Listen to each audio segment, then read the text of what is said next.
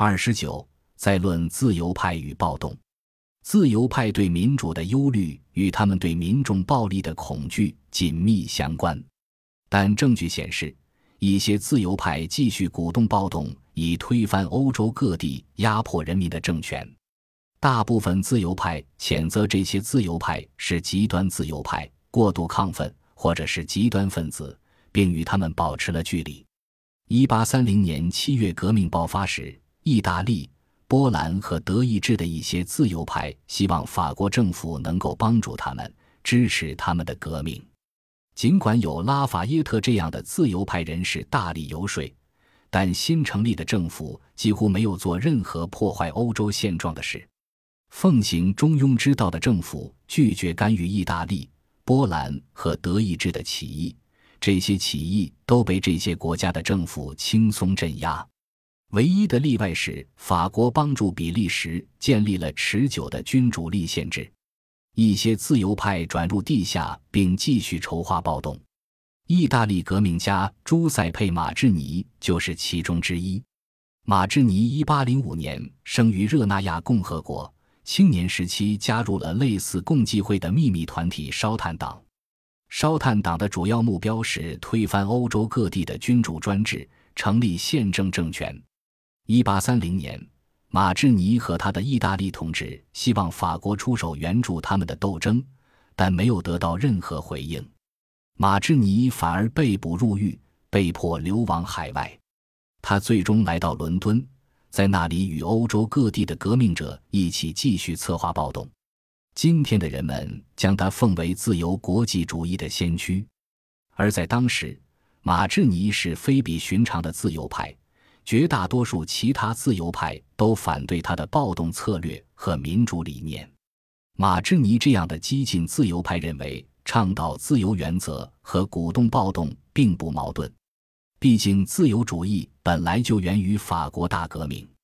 和马志尼志同道合的自由派认为，所有自由派同属于一个大家庭，为同一个目标奋斗。他们经常向已经建立的政府求援。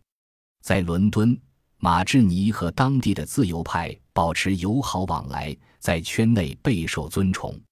约翰·斯图尔特·米尔在1837年第一次见到马志尼，表达对他的崇高敬意。密尔称他是我最尊敬的人之一，在我认识的所有外国人中，他在各个方面都过人一等。实际上，英国自由派和英国人民普遍尊崇马志尼。威廉·格莱斯顿的同事和传记作者莫莱勋爵称，马志尼是我认识的人中道德方面最令人起敬的一位。只要马志尼在场，他心中就难掩见到伟人的感觉。但是，对马志尼的尊崇不代表自由派一定认同他的方法或者他的所有理念。很少有人支持暴动，尽管密尔表达了对他的尊敬。但也承认不喜欢他的工作模式。实际上，大部分自由派反对他那种夸张的自由主义。较为温和的自由派仍相信，最好的前进道路是与欧洲现有的政府合作，迫使他们进行渐进改革。在意大利，一些温和派将希望寄托在皮埃蒙特的卡洛阿尔贝托甚至教皇庇护九世身上。庇护九世一八四六年当选教皇，并很快赢得了自由教皇的美誉。当然，大部分德意志自由派希望与策划暴动的人保持距离。我们已经看到，自由派教授威廉·克鲁格在一八二三年的《自由主义的历史图景》中嘲讽了那些被他称为夸张自由主义的少数蠢材。国家词典。这部十足的自由主义思想汇编也坚决反对极端自由派，转而倡导更谨慎和渐进的改革方式。该书的前言写道：“这本百科全书的主旨就是为理性和成熟的自由派提供他们都能接受的理智的政治理念，其目标当然不是鼓动暴动或者政治民主。”克鲁格这样的德意志自由派和《国家词典》的作者们致力于反对极端主义，无论这种极端主义来自左派、右派，还是来自专制主义或者激进主义。国家词典中论自由主义的长篇文章很能说明问题。它的作者保罗·普菲策尔是来自福腾堡的自由派政治家、记者和哲学家。文章强力回应了来自右派的攻击，认为自由主义受到了不公正的责难。自由派被描述为精神失常、病态和疯狂的人，他们被指责在煽动暴力和暴民统治。但是普菲策尔坚持认为这是对事实的重大扭曲。真正的自由派强烈反对激进主义、暴力和暴民统治。国家词典宣称，他们想要的不过是向宪政和代表制政府的方向发展。他们支持渐进改革和进步，不希望步子迈得太快。自由派争取的是与德意志地区的历史条件相适应的改良。和意大利人一样，德意志人也处境艰难。他们没有统一的国家，几个主要的德意志邦连议会都没有。在有议会的邦里，议会的权力也很有限。人民没有政治上的知识，还存在各种封建、军事和官僚特权。严苛的卡尔斯巴德决议的有效期在1832年又被延长了。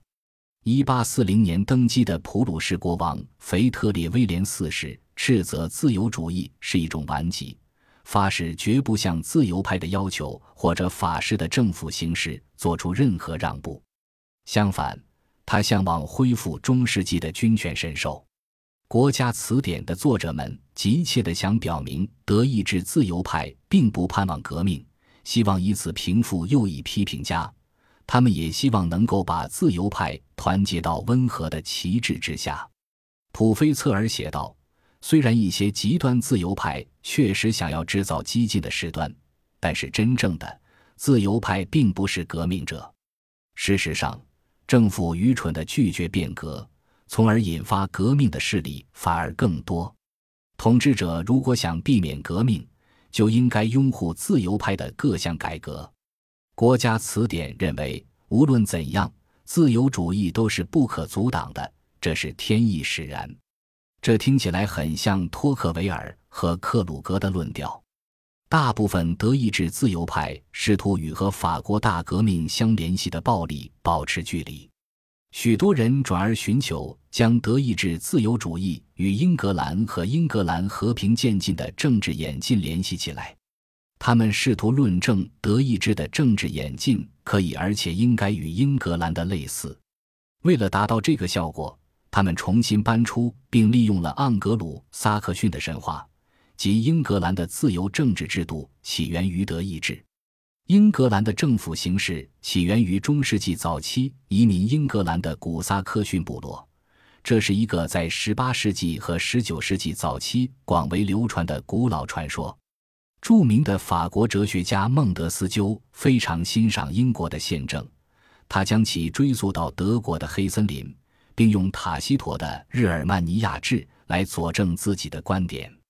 在《论德意志》一书中，斯塔尔夫人表达了对古代日耳曼人独立精神和性格特质的推崇，认为英格兰的宪政即出于此。